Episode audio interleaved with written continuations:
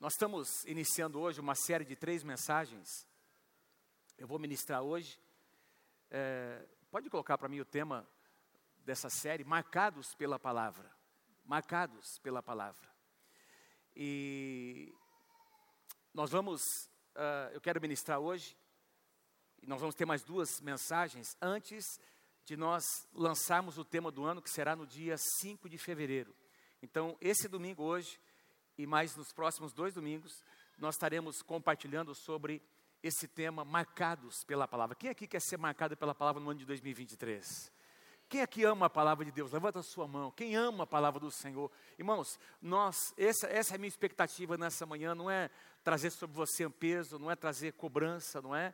Esse não é o propósito de uma palavra, uma, uma mensagem como essa, mas é desafiar você a, a fazer desse ano um ano em que você será marcado pelas Escrituras, pela palavra de Deus. E eu, é sobre isso que eu quero conversar, um assunto muito básico, da, que diz respeito à nossa caminhada com Deus, a nossa, a nossa vida com Deus, a nossa jornada, o amor, o nosso amor pela palavra de Deus. Nós estamos aí é, iniciando, acabamos de iniciar no dia 1 de, de janeiro, a, o nosso tempo devocional, a nossa trajetória devocional, usando como base o pão diário. Tem algum pão diário aí para mostrar como exemplo? Tem, alguém trouxe aí? Eu, eu ia trazer, deixei separado em cima da mesa para mostrar para vocês. Tem algum aí? De, quem tem um pão diário? Por favor, obrigado, querido.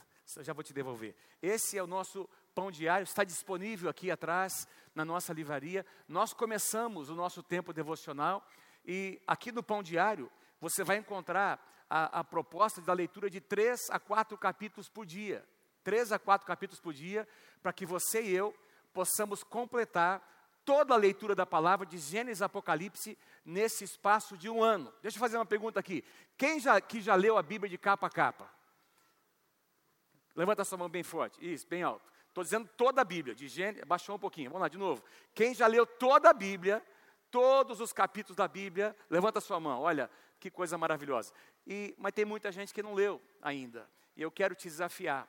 Obrigado, viu, querida? Eu quero te desafiar. Hoje de manhã, só para você ter uma ideia, eu marquei num cronômetro. Eu estou lendo, não é? Eu estou lendo um pouquinho mais do que está sendo proposto aqui, ali, mas eu estou usando uma Bíblia, não é? Ah, aquele, aquela, aquele aplicativo da Bíblia online. Quem tem aquele aplicativo da Bíblia online na sua, no seu celular? Então, se você entrar nesse aplicativo, tem alguns outros também muito bons, você vai conseguir entrar no capítulo que você quer ler e você põe ali a, a leitura feita em áudio. Então, você pode acompanhar na sua Bíblia física ouvindo, não é? Ah, ali, aquelas, aquela pessoa, aquela gravação. Eu gravei hoje de manhã, no meu tempo devocional, para ler quatro capítulos da Bíblia, ouvindo e acompanhando a minha Bíblia, demorou 12 minutos. 12 minutos, 12 minutinhos. Então, se você reservar ali na, eu coloquei na velocidade 1.25, você pode aumentar a velocidade ou diminuir, né? Coloquei na Está rindo, pastor Para ler rápido, né? Para a gente aproveitar o tempo, remir o tempo, né? Mas se você quiser ler na ouvir na velocidade eh, normal, vai demorar talvez aí uns 14, 15 minutos, e você reservando um pouquinho mais de tempo para orar, em meia hora, meia hora por dia, você vai conseguir ler quatro capítulos por dia e vai finalizar esse ano lendo toda a palavra de Deus. Quem acha que esse desafio é um desafio que é fácil de alcançar? É alcançável, levanta sua mão, amém, querido? Então, não é um desafio muito difícil. Ah, pastor, mas eu não, eu não comecei ainda. Então, começa agora, não é? Começa hoje. Você pode pegar essa, esse aplicativo e ir fazendo, ao invés de você ler quatro capítulos, leia cinco para recuperar os que você não, não conseguiu, e daqui a pouco você, uh, a gente faz isso junto, vamos juntos nessa jornada, e aí, quando chegar no final desse ano, não apenas metade da, desse auditório como nós vimos aqui, mas todos nós teremos lido toda a palavra de Deus, eu já fiz isso algumas vezes, será algo importante para a sua vida, não é? Você poder dizer para alguém, olha, eu li toda a palavra de Deus, eu vou falar um pouquinho sobre a importância de nós fazermos isso. O que é, meus queridos, o que é um tempo devocional? O que é? O que significa nós dedicarmos um tempo devocional ao Senhor? Devocional nada mais é, o nosso tempo devocional nada mais é, mais é do que um tempo de qualidade, um tempo diário de qualidade, que nós separamos para desenvolver a nossa comunhão com o nosso Deus, a nossa intimidade com o nosso Deus. Amém? Então isso é devocional. Isso é um tempo que nós ah, precisamos ter diariamente, não é? Jesus ensina os seus discípulos, quando vocês forem orar, feche a sua porta, entra no seu quarto, vai lá, fica um tempo, reserva um tempo em secreto, para você estar na presença do Senhor, não é? E, e aí nós encontramos esse princípio de, de estar na presença de Deus. A palavra-chave aqui, diga assim comigo, é a palavra, diga assim comigo, relacionamento. Relacionamento. Irmãos, é, nós estamos casados há, há, muitos anos, já mais de três décadas. É, e às vezes eu olho para a pastora Mônica e ela olha para mim, sem palavra alguma, ela já sabe o que eu estou pensando. E às vezes ela fala, mas o que, que, tá, que aconteceu? Na, por que, que você fez aquela? Eu já sei porque você fez aquela cara, não é? Porque ela me conhece, eu conheço a pastora Mônica. Eu ainda consigo esconder um pouco mais, a Mônica não esconde. Quando ela, quando ela sente alguma coisa, não é bem, ela, eu, ela, eu entendo perfeitamente que ela, eu ainda consigo dar uma disfarçada, não é? mas mesmo assim ela me conhece, ela sabe, porque a gente, nós nos conhecemos, nós estamos juntos, não é? Contando o, número, o, tempo de namoro, noivado e casamento, há mais de 40 anos. Eu vivi com essa mulher mais do que qualquer outra, com outra pessoa na minha vida. Então ela me conhece, me conhece muito bem. Por que, que eu estou usando isso como exemplo? Quando você conhece, quando você caminha com Deus, você passa a conhecer Deus. Quando você se relaciona com Deus, você passa a conhecer o coração de Deus. Quem está comigo aí, diga amém. Quem aqui quer conhecer o coração de Deus, diga amém. Então, o que, que eu estou sugerindo a você? Não basta nós uh, frequentarmos um culto que é maravilhoso. O padrão da igreja do Novo Testamento é que eles se reuniam no templo e de casa em casa. Então, estar num culto como esse, todos os domingos, e participar de uma célula, é algo muito importante, nós precisamos estar, faz parte da nossa vida, não é? Como é bom nós nos reunirmos com os irmãos, mas estar num culto e participar de uma célula pode se tornar uma rotina religiosa. Eu fiz a minha parte. Eu já fui na igreja. E Caminhar com Deus é muito mais do que participar de um culto, de domingo a domingo. Quem está comigo, diga amém. Conhecer o coração de Deus ah, é sobre se relacionar com o Senhor, é sobre ter comunhão com Ele. E isso basicamente acontece de duas maneiras: oração e palavra. Oração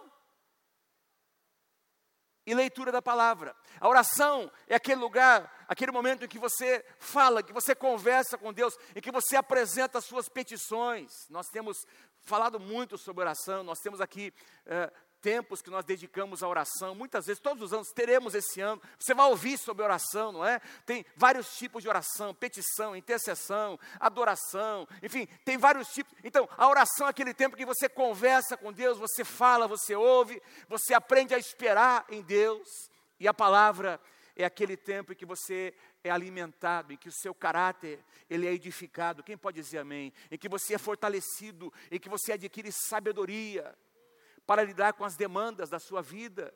Existe uma sabedoria que somente a palavra de Deus pode te dar.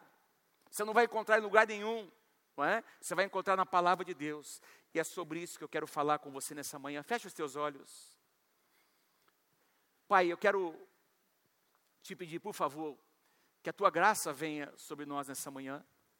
Assim como nós temos sido tão ministrados já, Senhor, durante o tempo de louvor, de adoração, Pai, enquanto nós ouvimos a tua palavra, tua palavra diz que a fé vem por ouvir, a pregação da palavra. Pai, eu quero te pedir que ao sair daqui nessa manhã, todos nós saiamos com uma decisão. Nós vamos ler a Bíblia mais do que nós lemos no ano passado.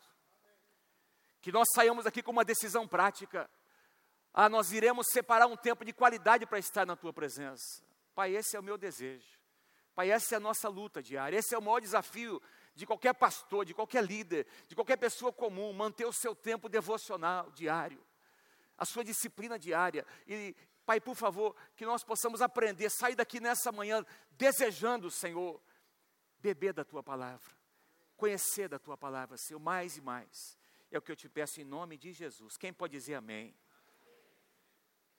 Todas as pessoas, todas as pessoas, indistintamente, nascem com a necessidade de conhecer. Alguém, por favor, para mim essa água. Pedro, abre, é, é, conhece, é, é, nascem com a necessidade de, de conhecer a Deus, de se relacionar com Deus. E se essa necessidade não for suprida no lugar certo, ela será preenchida com outras coisas que não são Deus, que não, é, não tem nada a ver com Deus. Então, nós nascemos, existe, é parte da essência do homem conhecer e se relacionar com Deus. O apóstolo Paulo diz aos Romanos, obrigado, no capítulo 3, Romanos 3, 23, você conhece essa passagem, porque todos pecaram e todos carecem da glória de Deus, destituídos estão, na tradução NVI, na, língua, na linguagem de hoje, afastados eles estão da presença gloriosa de Deus. Todos pecaram e todos carecem, tem uma necessidade profunda, irmãos. E esse afastamento, como eu disse, não é? Ele tem que ser preenchido. Nós, o pecado trouxe um afastamento. Se você não preencher isso com a presença de Deus, você vai preencher com outras coisas. Então, eu, deixa eu tentar ser muito prático. Se você chegar no final do seu dia, tem ali uh, uma ferramenta no seu telefone que vai mostrar quanto tempo você passou em frente ao seu celular, usando o seu celular. Amém? Tem uma ferramenta que vai dizer uh, quanto tempo você passou em ligações telefônicas e acessando aplicativos, acessando conteúdos. E é fácil você, colocando numa escala de valores, não é? Você é, chegar a uma conclusão de que o que foi mais importante para você naquele dia? Quem está comigo, diga amém. Eu não estou dizendo que a gente não pode fazer, que a gente. Estou dizendo que Deus quer que a gente reveja as nossas prioridades. Deus quer que eu e você, meus irmãos, entendamos que se ah, essa necessidade não for preenchida por alguma coisa, ela, ela vai ser preenchida, não foi preenchida por Deus e pela palavra, ela será preenchida por uma outra coisa. E não adianta você fazer, pastor, então vou fazer o seguinte: eu vou pegar aqui, vou, vou usar esse, esse, essa ferramenta, esse aplicativo aí, pastor, e vou adiantar. Então, hoje eu estou com mais tempo, eu vou ler, não vou ler quatro capítulos, vou ler cinco, eu vou ler o livro inteiro de Gênesis. Já, já faço as minhas devocionais adiantadas de todo o mês de janeiro. Não é assim, não funciona. A Bíblia diz que o maná caía todos os dias, todas as manhãs os israelitas tinham que tomar da porção do maná. Jesus disse: Eu sou o pão vivo que desceu do céu. Todas as manhãs eles tinham que se levantar de madrugada, tomar aquele maná para preparar a sua comida. Quem está entendendo, diga amém em nome de Jesus. Então é uma porção diária.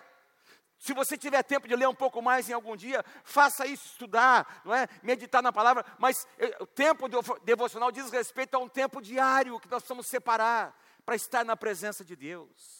A pergunta é: como pessoas tão finitas, tão limitadas, pecadoras, olhando na perspectiva do que diz aqui em Romanos 13, 23, todos pecaram e todos carecem, estão separados da glória, como pecadores como nós, pessoas assim tão limitadas, vão conseguir tocar a glória de Deus, tocar a presença, conhecer, experimentar a presença de Deus. É evidente que isso não seria possível se Deus não tivesse tomado a iniciativa. A Bíblia diz em João, 1 João capítulo 4, versículo 19, que nós podemos amar. Nós amamos porque Ele nos amou primeiro. Quem pode dizer amém? Nós amamos, nós perdoamos, porque Ele nos perdoou primeiro. Então, a primeira ação foi de Deus, lá no Éden, logo que Adão e Eva pecaram, quem procurou? A primeira ação foi de Deus, não foi do homem. Adão, onde é que você está? Glória a Deus, porque Deus tomou a iniciativa a iniciativa. E aí, pela iniciativa de Deus, nós podemos nos aproximar dele. E eu quero conversar com vocês sobre aqui ah, como Deus foi se revelando de maneira progressiva. Esse Deus que Isaías vai, vai nos dizer que as nossas iniquidades produziram um abismo entre nós e o nosso Deus, um abismo por causa do pecado. Então, nós vamos encontrar a verdade na palavra de que esse Deus que estava separado do homem, por causa do pecado do homem, ele decidiu se revelar, ele decidiu se aproximar do homem, e ele foi fazendo isso de maneira, diga-se comigo, progressiva. Progressivamente Deus foi se revelando. E hoje nós temos a palavra. Então, deixa eu dar alguns exemplos. Por exemplo, por meio da criação. No Salmo 19 diz que os céus proclamam a glória de Deus. E o firmamento anuncia as obras das suas mãos. Hebreus capítulo 11 vai nos dizer que do nada Deus criou todas as coisas. Deus fez. E tudo que Deus criou, Deus criou para abençoar o homem. Para que nós pudemos, pudéssemos usufruir da sua bondade, da sua provisão. Quem pode dizer amém? Então, tudo que nós vemos, meus irmãos, revela Deus para nós. Sim ou não? Amém? Revela quem Deus é para nós. E aí, uh, não só pela criação, Deus se revelou, Deus também se revelou por meio de um povo que ele escolheu em Abraão. Eu preguei sobre isso a semana passada, não é? O chamado de Abraão. Em ti serão benditas todas as famílias da terra. Mas começou com uma nação chamada Israel. Deus separa uma nação. Deus separa a nação de Israel de, de todas as demais nações que eram idólatras. E Deus se revela a essa nação como um Deus único. E Deus se relaciona não apenas com a nação, mas Deus se relaciona com as pessoas. O nosso Deus é o Deus relacional. Ele quer se relacionar, ele quer tocar, ele quer falar. Tem um salmo que diz: os outros deuses têm boca, mas não falam. Tem mãos, mas não tocam. Tem braços, mas não abraçam. Mas o Deus, Ele tem boca e Ele fala. Ele tem braços, Ele nos toca. Ele tem, ele tem mãos, Ele vem, Ele nos abraça. Quem pode dizer amém por isso? O nosso Deus é um Deus vivo que desde o Antigo Testamento foi se manifestando, foi se revelando, foi interagindo com o homem por meio dos seus sacrifícios, foi falando por meio dos profetas, e assim Deus foi revelando o seu caráter, a sua justiça, o seu amor, meus irmãos, e isso foi sendo registrado onde? Na sua palavra, lá no Antigo Testamento. Os primeiros registros não é? Começaram a ser anotados, escritos por pessoas ungidas por Deus. Mais tarde, a revelação máxima de Deus aconteceu por meio do seu Filho Jesus Cristo. O apóstolo Paulo vai nos dizer no livro de Efésios que, uh, na plenitude dos tempos, Jesus, o Messias, se manifestou por meio daquele povo escolhido. Aliás, o povo de Israel foi escolhido para revelar o Messias. E aí o Messias vem, ele se revela, ele se manifesta primeiramente aos judeus, depois aos gentios, João capítulo 1, versículo 14, vai nos dizer: e o Verbo se fez carne, e a palavra se fez carne. O que foi profetizado pelos profetas, que já estava registrado nas Escrituras, esse verbo, essa palavra se fez carne e habitou entre nós. Quem pode dizer amém por isso? Habitou entre nós. Fala para quem está pertinho de você: Jesus Cristo está aqui nessa manhã, está aqui habitando entre nós. Habitando aqui entre nós. Jesus foi o cumprimento de tudo aquilo que os profetas predisseram. E aí esse Messias chamado Jesus, ele, ele que é a revelação da própria palavra escrita, agora em carne, ele vem, ele prega, ele ensina, ele cura, as suas obras começam a ser registradas. E amados, a Bíblia diz que esse homem chamado Jesus, ele morre e se ele tivesse morrido e, e, parasse por aí, ele teria sido igual a todos os demais. Muitos outros líderes que surgiram ao longo da história, queridos, todas as seitas basicamente têm um profeta ou um tipo de um sacerdote, um vidente, tem um livro paralelo. Muitos desses livros até ah, são livros que deram interpretação à própria Bíblia. Um homem, um profeta, não é? Falso profeta, uma Bíblia, um culto, as falsas religiões, as seitas todas, tem sempre um líder que surgiu, mas Jesus está num outro patamar. Todos esses líderes um dia morreram. Jesus morreu, mas ao terceiro dia ele ressuscitou. E ele está à direita de Deus, intercedendo por mim e por você. Essa é a grande diferença. E o fato de Jesus ter doado a sua vida, morrido e ressuscitado, colocou Jesus num outro patamar. E a minha Bíblia a sua Bíblia dizem que, quer queiram ou não, quer aceitem ou não, todos os poderosos da terra um dia terão que se curvar diante do nome do Senhor Jesus Cristo e confessar que Ele é o Senhor. Deus foi se revelando. Criação, Israel, Antigo Testamento, agora Jesus vem. Jesus se revela Deus se revela ao homem. E aí, meus irmãos, finalmente, a revelação que chega até nós de Deus chega por meio da Sua palavra, a Bíblia Sagrada. Quem tem uma Bíblia, levanta aí. Quem tem uma Bíblia, assim, uma Bíblia, Bíblia, não, Bíblia, levanta aí. Olha só, levanta bem alto. é, comparando com o, to, o total que nós temos aqui, é muito pouco, né? Mas eu sei que você tem no seu, no seu celular aí, você tem a sua Bíblia. Mas eu, eu não sei quanto a você.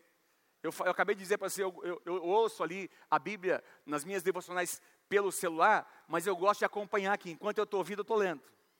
Eu estou anotando. Às vezes eu paro para escrever alguma coisa que Deus me falou. Eu paro pra, com aquela caneta lumicola para destacar algum versículo, não é? Então eu tenho algumas Bíblias, todas elas marcadas. Eu tenho Bíblias que eu tenho há muitos anos, onde eu, eu escrevi coisas, promessas de Deus, palavras proféticas que Deus me deu, que eu escrevi, que eu registrei. Irmãos, nós temos a palavra de Deus. Deus, na sua infinita sabedoria, o que, é que ele fez? Ele então pegou todo esse conhecimento, todos os acontecimentos, a maneira como Deus foi se revelando e Deus decidiu: eu quero que isso seja registrado num livro, para que todas as pessoas tenham acesso, para que todas as pessoas na face da terra possam conhecer quem eu sou. Eu não tenho aqui tempo para falar você, com você sobre o cano, como é que os livros foram separados. Talvez numa das palavras que forem ministradas aqui a gente pode falar um pouquinho mais sobre isso. Como é que os livros foram considerados? Aquilo que nós conhecemos como o cânon das Escrituras, o Antigo e o Novo Testamento, livros sagrados, consagrados, não é? Que uh, uh, tem a sua veracidade. Como é que isso foi compilado? Deus deu sabedoria. Mas eu quero ler com você alguns versículos que falam sobre a inspiração da palavra de Deus. Quem é que crê que a Bíblia é inspirada por Deus? Diga amém. Aliás, 2 Timóteo capítulo 3. 2 Timóteo capítulo 3, versículo 16.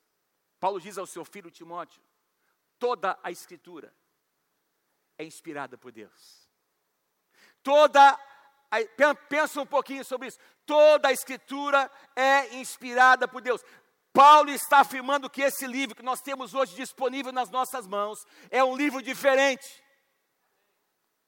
Eu tenho sido abençoado por muitos livros, de muitos homens e mulheres de Deus. Deus me deu a graça de escrever um livro que nós lançamos o ano passado. Deus usa pessoas, mas nenhum livro que você e eu temos lido jamais pode se comparar com esse livro, com essa profecia. Quem pode dizer amém? Esse aqui é inspirado, todo ele por Deus. Toda a escritura é inspiração, a inspiração é o Espírito Santo. Toda a escritura é inspirada por Deus. E olha, presta atenção que Paulo diz, e útil para nos ensinar. Na tradução NVT, gostei dessa tradução. Útil para nos ensinar o que é verdadeiro e para nos fazer perceber o que não está em ordem na nossa vida. Olha que coisa maravilhosa.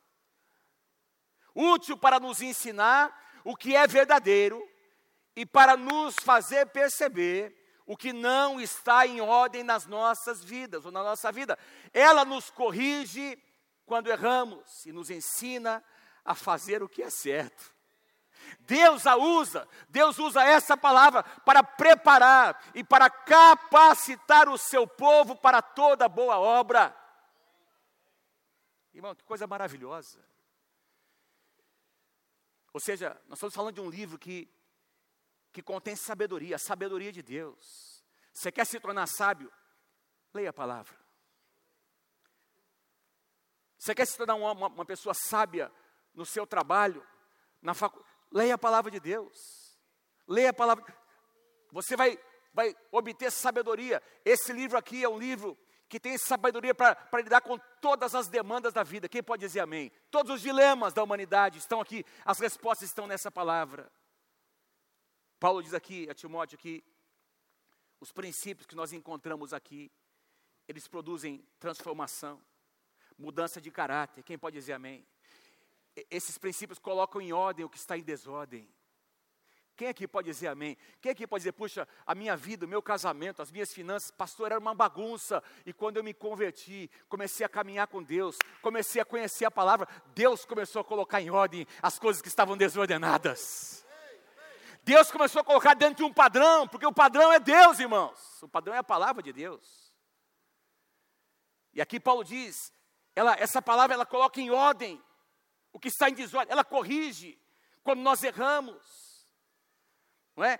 E ela capi, nos capacita para as boas obras que nós precisamos fazer. Lá em Mateus capítulo 5, Jesus disse: Olha, que o mundo veja as boas obras que vocês fazem e glorifiquem o seu Pai que está nos céus. Como é que nós vamos praticar boas obras? aqui conhecendo a palavra. A palavra de Deus nos orienta como praticar essas obras.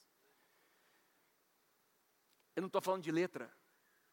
Eu não estou falando de letras, palavras mortas. Aliás, o apóstolo Paulo também escrevendo na sua carta aos, a, a, 2 Coríntios capítulo 6, não, não, capítulo 3, versículo 6, eu não coloquei aqui, mas o próprio apóstolo Paulo diz que a letra mata, mas o que vivifica é o Espírito que está por trás da letra.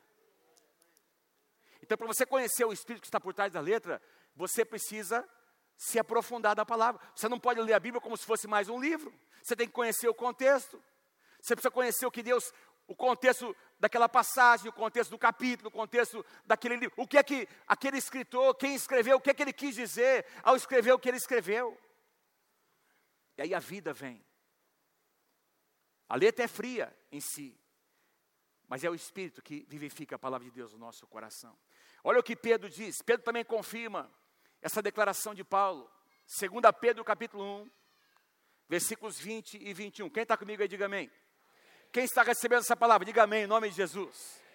2 Pedro capítulo 1, versículos 20 e 21. Antes de mais nada, Pedro diz: saibam que nenhuma profecia da Escritura, com letra maiúscula da Bíblia, da palavra de Deus, nenhuma profecia, na, ou seja, absolutamente nada do que está escrito provém de interpretação pessoal. Pois, Pedro diz: jamais a profecia teve origem na vontade humana, mas homens falaram da parte de Deus impelidos pelo Espírito Santo. Inspiração. O Espírito Santo inspirou. Deixa eu falar para vocês algumas, algumas particularidades em relação a esse livro maravilhoso chamado a Bíblia. A palavra Bíblia vem de uma palavra grega, biblos, que significa reunião ou livros que são ah, compilados num, só, num, num livro maior. Vários livros num só livro. Então nós temos aqui na Bíblia um total de quantos livros nós temos na Bíblia? Quem lembra? Quantos? 66. Quem dá mais? Quem acha que é 66? Levanta a mão. Tem certeza? Tem certeza absoluta? Você está sem razão, é 66 mesmo. 39 no Antigo Testamento e 27 no Novo Testamento. Ela foi escrita por aproximadamente 40 autores em três idiomas: aramaico, o hebraico e o grego, durante um período de aproximadamente 1500 anos. A Bíblia, de longe, é o livro mais vendido da história da humanidade. São cerca de 4 bilhões de cópias. 4 bilhões de cópias vendidas. A Bíblia já foi traduzida por completo para pelo menos 670 idiomas. Se você for considerar os dialetos, pequenos trechos da Bíblia que foram traduzidos para alguns dialetos, não é? Isso aí vai remete aos milhares.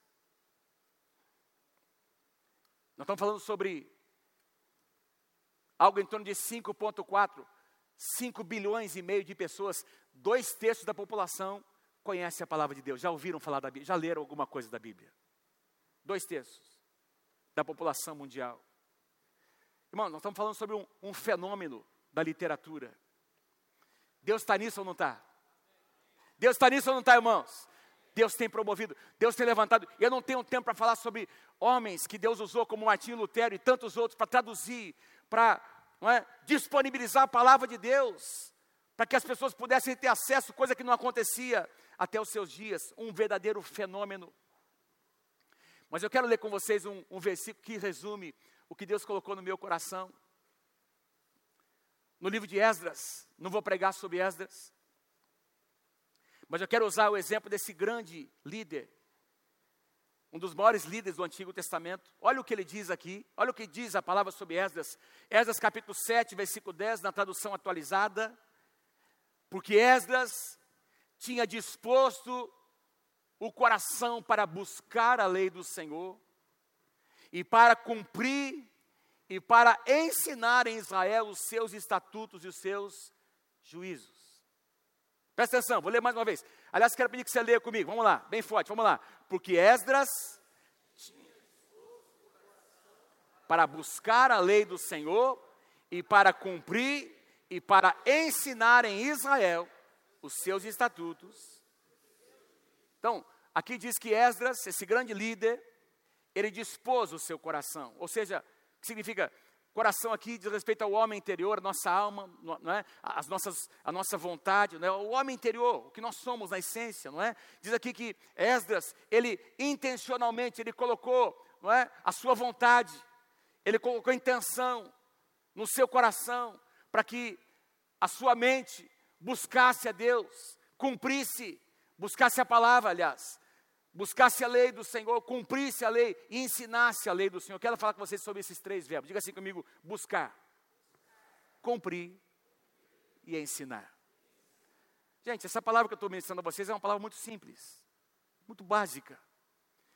Mas quem concorda comigo aqui que são, é nas coisas básicas que nós muitas vezes erramos? Sim ou não? Os nossos erros mais, não é?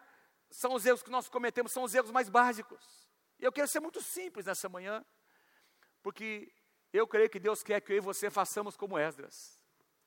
Que nós passamos a buscar a lei do Senhor. Que nós passamos a cumprir a sua lei. E que depois de buscar e cumprir, nós possamos ensinar outras pessoas a fazer o mesmo. Inclusive os nossos filhos, os nossos netos e a nossa posteridade. Quem pode dizer amém? Então, aqui diz que ele buscou, ele passou, ele colocou a intenção no seu coração. Essa palavra buscar diz respeito a uma experiência pessoal aqui dentro. É gastar tempo, é adquirir conhecimento, é focar na palavra, é entender o que é que diz, como eu acabei de dizer, o que é que diz o contexto, o que é que Deus quis dizer quando ele escreveu o que ele escreveu que é que isso tem a ver comigo? Ah, foi escrito para uma época, tinha a ver com um contexto, mas como eu posso aplicar isso na minha vida hoje? Buscar. Essa palavra é, é, assim, hebraica significa é, ter aquele cuidado de investigar. A ideia é aquilo que um garimpeiro faz. O que é que um garimpeiro faz? Ele tem um campo, ele tem um lugar, e ele está buscando o quê? Tesouros, pedras preciosas. Vocês estão comigo aí, gente? Ele está buscando encontrar alguma coisa que tenha valor e, e, e, às vezes demanda tempo, esforço, energia, recursos, mas de repente ele encontra uma pepita que tem muito valor. E aquela pepita, se ele vender, vai pagar tudo o que ele investiu e ainda vai sobrar. Porque ele encontrou alguma coisa preciosa. Essa é a ideia da palavra buscar. Não é apenas ler, não é apenas. Porque, da mesma forma como vir a um culto, e participar de uma célula pode se tornar uma, uma rotina religiosa, as nossas devocionais também podem se tornar uma religião. Então, quando eu paro para gastar tempo na palavra, eu, eu vou investigar. Eu de repente estou lendo, gente, eu não sei quem aqui já teve essa experiência. Você leu aquele trecho assim dezenas, centenas de vezes, mas de repente naquele dia, num dia absolutamente comum, você leu aquele versículo e puf, aquelas palavras saltam, alguma coisa nova Deus falou com você. Nós ouvimos na palavra profética hoje. Não são dias comuns, Deus está fazendo coisas novas. De repente, se você está com seu coração aberto, de repente você encontra uma pepita de ouro. Você está ali garimpando, com expectativa. De repente você encontra alguma coisa que é a palavra de Deus para aquela semana. É, é, a palavra de Deus que você estava buscando para entregar para o seu filho, para o seu marido, para a sua esposa, para aquela pessoa no seu trabalho que te perguntou, que está desesperada. De repente Deus te faz lembrar de alguém que abriu o coração com você. Você não tinha uma resposta, você não tinha uma palavra, mas ao ler a palavra, Deus te revela, aquilo salta e vem conhecimento, vem sabedoria, que você vai poder compartilhar com alguém. Isso significa buscar. Esdras colocou o seu coração para buscar a palavra não apenas para buscar, para cumprir a palavra. O que, que significa isso? Uma vez que você entende, você busca e entende uma verdade, qual que é o segundo passo? Eu preciso praticar o que eu encontrei. Eu preciso praticar essa verdade simples. Então não apenas buscar, mas Esdras começou a praticar, ele se empenhou em praticar o que Deus estava revelando a ele. Isso significa obediência. Sabe o que significa a palavra obedecer, irmãos? Eu preguei alguns anos atrás, obedecer, a palavra li, li, obedecer significa literalmente colocar-se debaixo. Então, você reconhece a autoridade de alguém, no caso a palavra, você conhece, reconhece a autoridade da palavra, uma verdade que Deus torna viva para você, não é? E você se coloca no lugar de obediência espontaneamente. Deus, obrigado, eu vou, eu vou praticar isso agora mesmo. Então você está lendo, lendo, não é? E de repente Deus mostra para você que você tem que perdoar alguém. Você tem que ligar, você machucou, você lançou palavras que feriram o coração de alguém. Você nem lembrava, você já tinha esquecido. Já tinha passado, você tinha colocado para baixo do tapete, você não, nem queria lembrar, mas enquanto você está meditando na palavra, o Espírito Santo começa a falar com você. Você precisa ligar para aquela pessoa e pedir perdão para ela. Isso é cumprir, isso é praticar. Quem está aí comigo, diga amém. Veja, eu estou dizendo sobre coisas, pra, você não precisa ouvir a pregação de um pastor, é na tua casa, é na tua intimidade, Deus está falando com você. E é isso que faz de você um homem e uma mulher diferenciados na sua geração. Jesus falou sobre os discípulos fiéis são aqueles que não apenas ouvem, mas praticam. Praticam. Então, é isso que Esdras fez. E eu procurei aqui o significado, o sentido da palavra cumprir. Na raiz da palavra hebraica significa é recolocar algo em ordem que estava desordenado. É como as peças de um quebra-cabeça Cada pecinha tem o seu lugar. Quem aqui já, já tentou montar um quebra-cabeça? Você forçou uma peça, parecia que era, você ficou forçando. Não, eu vou. Vai dar certo, né? Não dá certo, aquela peça não foi feita para aquele lugar. É isso que significa cumprir a palavra. Deus começa a colocar em ordens, em ordem as peças que estavam desajustadas na nossa vida. Quem pode dizer amém? Em terceiro lugar, essa dispôs o seu coração, não apenas para buscar, para cumprir, mas para ensinar. Ensinar aqui é, já que eu busquei, já que eu experimentei, já que eu tomei algumas decisões práticas, que trouxeram resultado para a minha vida, eu quero abençoar outras pessoas, eu quero compartilhar com outras pessoas. Eu preciso compartilhar, eu preciso ensinar. E aqui diz que Esdras dispôs o seu coração para ensinar em Israel os seus estatutos. A palavra de Deus tem que ser ensinada, tem que ser pregada, a partir de um coração que experimentou o poder da palavra. Pessoa é tão abençoada que ela, ela tem que compartilhar. Queridos, o que eu estou querendo dizer para você, e é para mim também, é que o relacionamento, se está em oração e na palavra significa estar em relacionamento com Deus, esse é o relacionamento mais importante da nossa vida. Estar com Deus é o relacionamento mais importante da nossa vida. Eu vou dizer de novo: estar com Deus é o relacionamento mais importante da nossa vida. Quando você investe tempo na palavra, e traz a oração para esse lugar, milagres vão começar a acontecer dentro da sua casa. Quem pode dizer amém? Dá uma prumada na sua, na sua casa. Vamos fazer um exercício aqui? Ninguém vai olhar para o lado. Então, se você tem a sua Bíblia, pega a sua Bíblia. Vamos fazer um exercício aqui. Pega a sua Bíblia. Ou pega o seu celular, onde tem a sua Bíblia. Ninguém vai olhar do lado. Ninguém, não vale colar, tá bom, gente? Eu quero pedir para todos vocês abrirem. Eu vou dar aqui o nome do livro, o capítulo e o versículo que você vai encontrar. Quem achar, levanta a sua mão, tá bom, gente? Beleza, gente? Estão comigo aí? Pegou a sua Bíblia? Ah lá. Ezequias, capítulo 4, versículo 3. Vai lá, gente, abre lá. Não tem, não, irmã? Tá bom. Então abre lá em 3 Crônicas, capítulo 2, versículo 3. Também não tem? Tem certeza? Tem gente que está procurando ali. ai, ai, ai. Deixa eu falar uma coisa para você. Parece brincadeira. Eu fui pregar uma vez num lugar e tinha um pastor que se propôs a me ajudar. Eu estava bem, assim, é, tinha pouco tempo e eu falei Tá, você quer me ajudar? Então eu vou pedir para você, eu vou, eu vou citar as passagens bíblicas, pedir para alguém colocar o microfone na mão dele. Só eu vou citar as passagens e você faz a leitura. Para eu não ler, eu passei um papelzinho com ele com todos os endereços.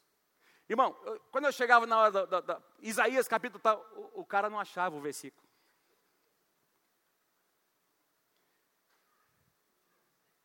Pensa num tratamento, irmão. Eu falei, o cara é pastor. Ele não consegue achar onde é que está o livro de Isaías. Eu tentei uma, duas, três vezes, daí eu parei e falei, eu mesmo vou ler, né? E terminou o culto, falei, escuta, você não falou para mim que você é, você é pastor, eu sou, mas você não, cara, me explica isso, você não conseguiu achar. Não, me, eu me embananei ali, pastor, não consegui achar e tal. Ele não conseguia encontrar. Ele não conseguia encontrar alguns, alguns capítulos, não é? E, sabe, irmãos, se você se você quer conhecer a Bíblia, você precisa ler a Bíblia. Se nós quisermos conhecer a palavra, nós precisamos ler a palavra. Não é? Eu não sei quanto a você, eu me lembro de uma época em que nós, não é? nas minhas lembranças que eu trago de criança, em que tinha, a gente aprendia, ter, aprendia até algumas musiquinhas não é? a cantar todos os, os livros da Bíblia. Quem lembra dessa música? Gênesis, Êxodo, Levítico, Deuteronômio, Josué, Juízes, Ruth, Samuel, Samuel, Rei. Você não esqueceu, tá vendo? Não é legal isso? Olha que coisa maravilhosa. Eu, eu lembro da escola dominical da gente aprender. Eu me lembro, irmãos, da gente estudar e decorar os capítulos da palavra. Eu me lembro a minha mãe, meu pai ensinando a gente a decorar. Salmo capítulo 1. Bem-aventurado o varão que não anda segundo o conselho dos ímpios, nem se detém no caminho dos pecadores, nem se assenta na roda dos canecedores. Antes o seu prazer está na lei do Senhor, e na sua lei medita de dia e de noite. Pois ele será como a árvore plantada junto a ribeiros de água, que dá o seu fruto na estação própria e cujas folhas não caem. Os ímpios não são assim, eles são como a moinha que o vento espalha. E por aí vai. Salmo 23. Salmo 23. Quem lembra? Salmo 23. O Senhor. Vamos lá, todo mundo. Ele me faz deitar em pastos verdejantes, refrigera a minha. Vamos lá, irmão, diga lá, irmão. Não fica com medo, não, irmão. Vamos lá. Por amor do seu nome ainda que eu ande pelo vale da sombra da morte, não temerei mal nenhum, porque tu estás comigo, a tua vara e o teu cajado me consolam. Preparas uma mesa perante mim, na presença dos meus adversários, unges a minha cabeça com óleo e o meu cálice transborda. Certamente que a bondade e a misericórdia do Senhor me acompanharão todos os dias da minha vida, e eu habitarei na sua casa para todo sempre. Amém? Então você conhece você decora, irmãos. Salmo 91. Então, quando você passa por situações difíceis, a palavra vem. A palavra vem. Tem momentos que você não vai ter alguém para te ajudar. Você não vai nem ter tempo de ligar para o pastor, para o líder, é você, aquela situação, e o reino das trevas vai ser confrontado. E se você tiver a palavra de Deus no seu coração, você será bem sucedido daquela situação. Quem pode dizer amém? Me lembro quando saí de casa, aos 16 anos, eu e meu irmão saímos para fazer faculdade. Eu passei em faculdade de engenharia mecânica, ele engenharia elétrica. Nós éramos os mais novinhos da Universidade de Taubaté. 16 anos na faculdade. E eu me lembro, nós tínhamos toda manhã as, as, as, aulas, fazia lá os exercícios à tarde, e sobrava um tempo. Eu me lembro que foi uma época, irmãos, que eu peguei a minha Bíblia e eu comecei a ler, comecei a devorar a palavra. Eu li tanto, li tanto, anotei, risquei, coisas que Deus foi me falando, que até hoje eu me lembro de princípios e verdades que Deus me deu naqueles dias. Depois que nós casamos, quando a Mônica passou por dificuldades para engravidar. Problema sério, ela foi curada por Deus. Eu me lembro de nós, um dia estávamos orando, Deus nos deu o Salmo 128. Eis como será abençoado o homem que teme ao Senhor, do trabalho das suas mãos comerás, feliz serás, e tudo te irá bem tirar bem a tua esposa no interior da tua casa será como a videira frutífera, e os teus filhos serão como rebentos da oliveira ao redor da tua mesa. Eis como será abençoado o homem, dos, o homem uh, que teme ao Senhor. Ele vai viver para ver o fruto do seu trabalho, a sua posteridade ao redor da sua mesa. Irmãos, Nós não tínhamos ainda, o milagre não tinha acontecido, mas eu me lembro de nós colocarmos aquele, aquele, aquele salmo inteiro ali no espelho do banheiro, lá no, no, quarto, onde nós íamos, nós decoramos esse, essa, essa, esse salmo e profetizamos sobre a nossa vida, tomamos posse e Deus fez um milagre na nossa casa. Deus fez um milagre. Me lembro quando as crianças eram pequenas, a Mônica pregando versículo bíblico, tudo quanto é canto da casa, no banheiro, no quarto, atrás da porta, as crianças decorando, aprendendo a palavra de Deus. A nossa casa cheia, porque nós tínhamos isso na nossa própria casa, então, saturando aquele ambiente com a palavra de Deus, vai dar certo, irmão. Quando você satura o ambiente da tua casa com a palavra, alguma coisa vai mudar, meu irmão. Vai dar certo. Fala para quem está pertinho de você. Vai dar certo, porque a palavra de Deus muda todas as coisas. Nós temos cantado aqui: se eu tenho uma palavra, eu tenho tudo. Se eu tenho uma promessa de Deus, eu tenho tudo. A palavra de Deus é viva e eficaz.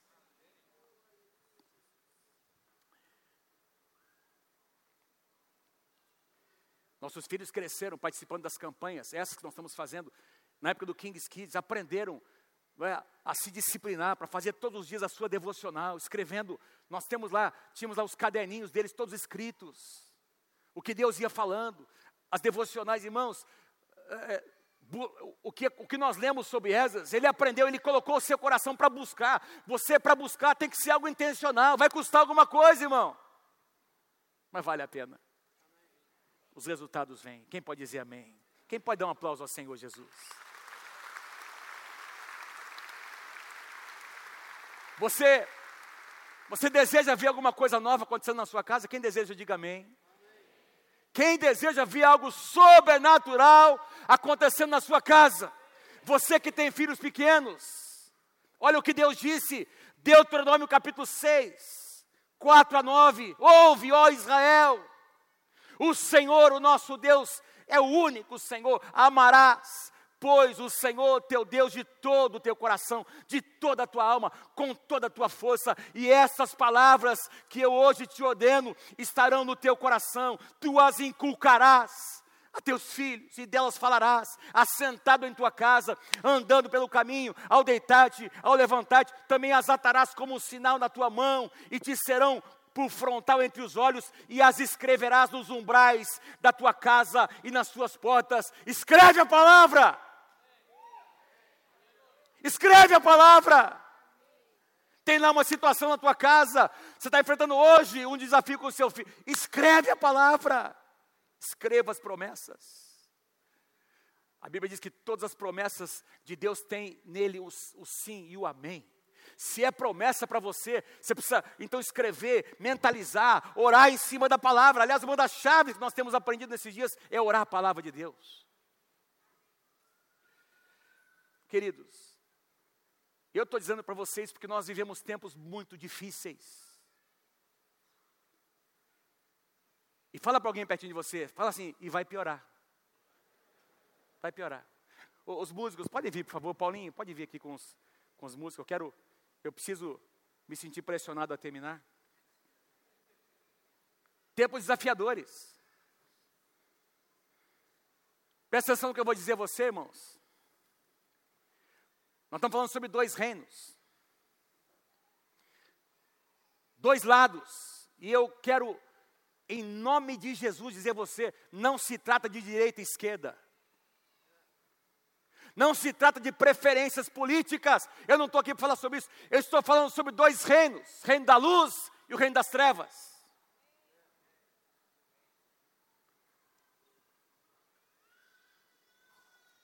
Nós estamos vivendo hoje uma situação terrível nas escolas.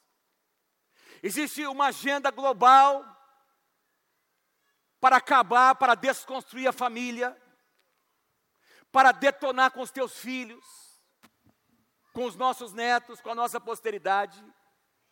Eu ouvi, já está saindo aí, uma das primeiras declarações da ministra da Saúde. Nós vamos retirar tudo que tinha contra, tudo que era a favor da vida, pró-vida, vamos retirar. Porque existe uma intenção da aprovação do aborto. Existe uma irmãos, essa é uma agenda global. Não, não se trata de uma pessoa, uma agenda. Satanás tem uma agenda. E as questões ideológicas que são propostas, muitas vezes, a Bíblia diz que o diabo, Lúcifer, se apresenta como se fosse um anjo de luz. Ele vem, é óbvio que o diabo não vai se apresentar com dois chifres, e um rabo bem comprido e um tridente. Ele vem colorido, ele vem bonitinho, ele vem como uma solução humana para um problema que é espiritual. Irmãos, quando Adão e Eva pecaram, presta atenção, quando Adão e Eva pecam, como eu disse no começo dessa mensagem, quem procurou Adão foi Deus, amém? Quem está comigo, diga amém. Quando Deus encontra Adão, Adão mostra para Deus que ele tinha tentado uma solução, ele cobriu a sua nudez com folhas de figueira. Todas as ideologias são folhas de figueira. São soluções humanas. Soluções humanas. Não existe justiça social longe da palavra de Deus. Justiça social só acontece quando as pessoas conhecem o Evangelho do Senhor Jesus.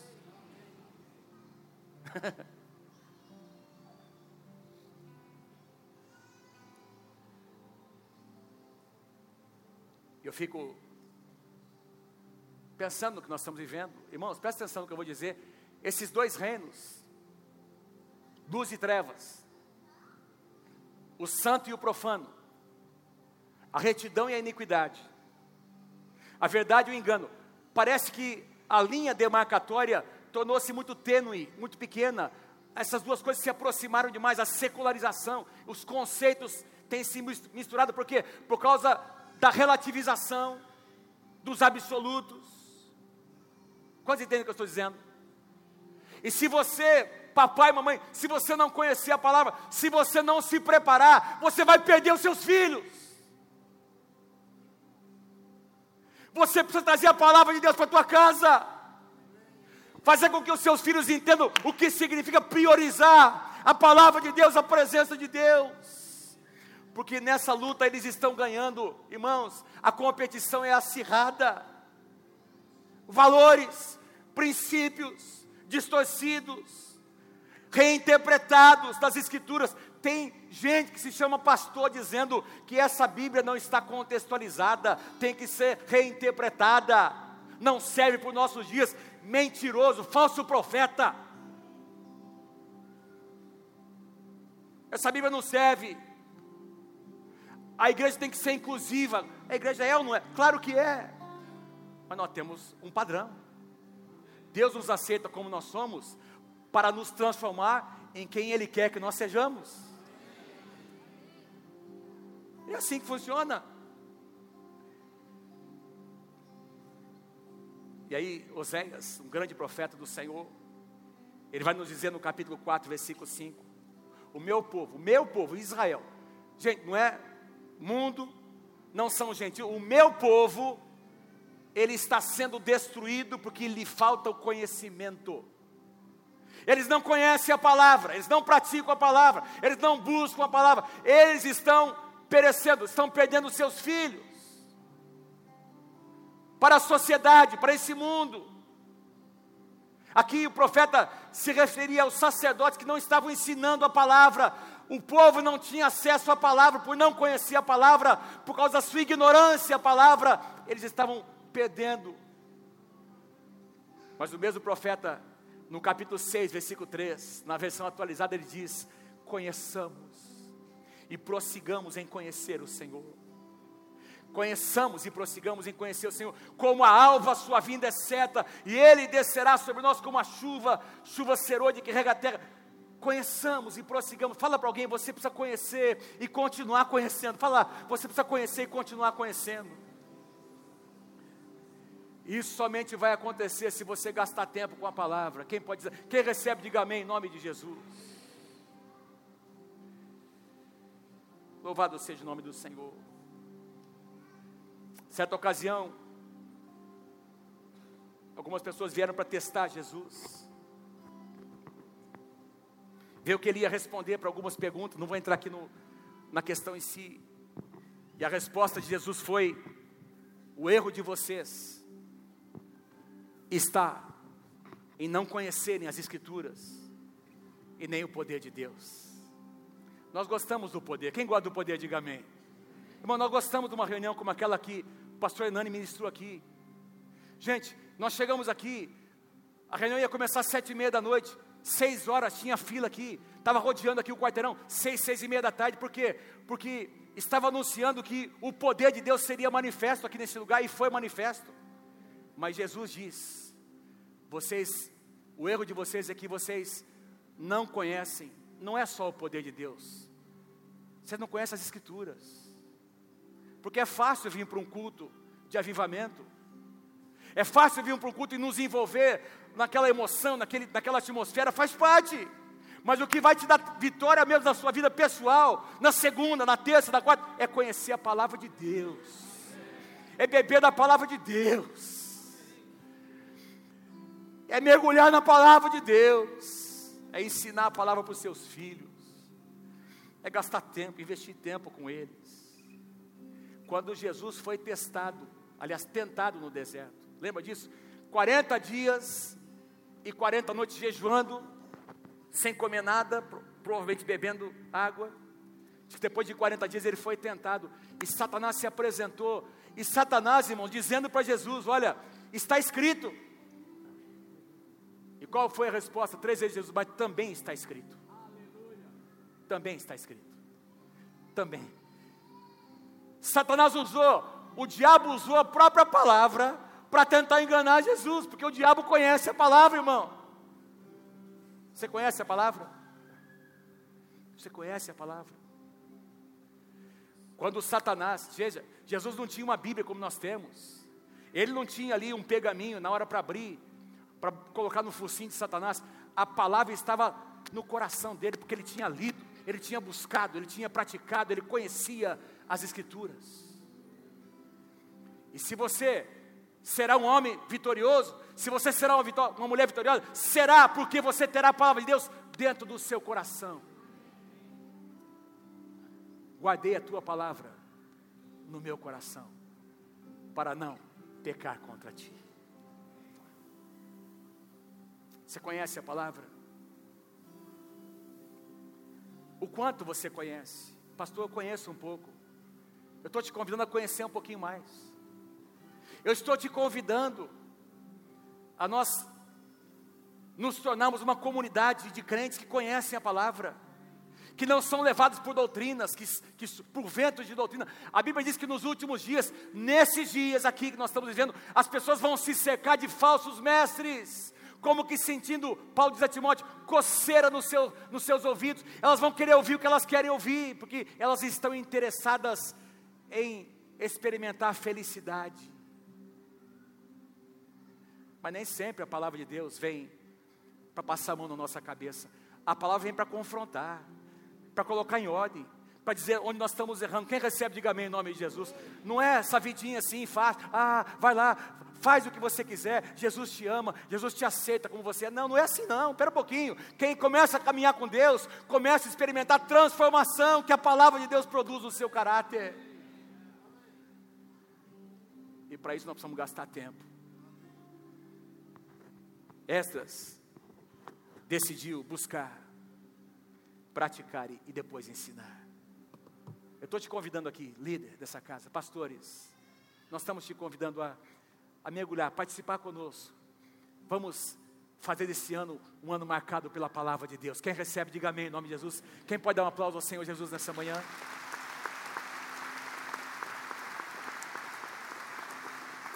Bem forte, bem forte. Aplauda ao Senhor nessa manhã.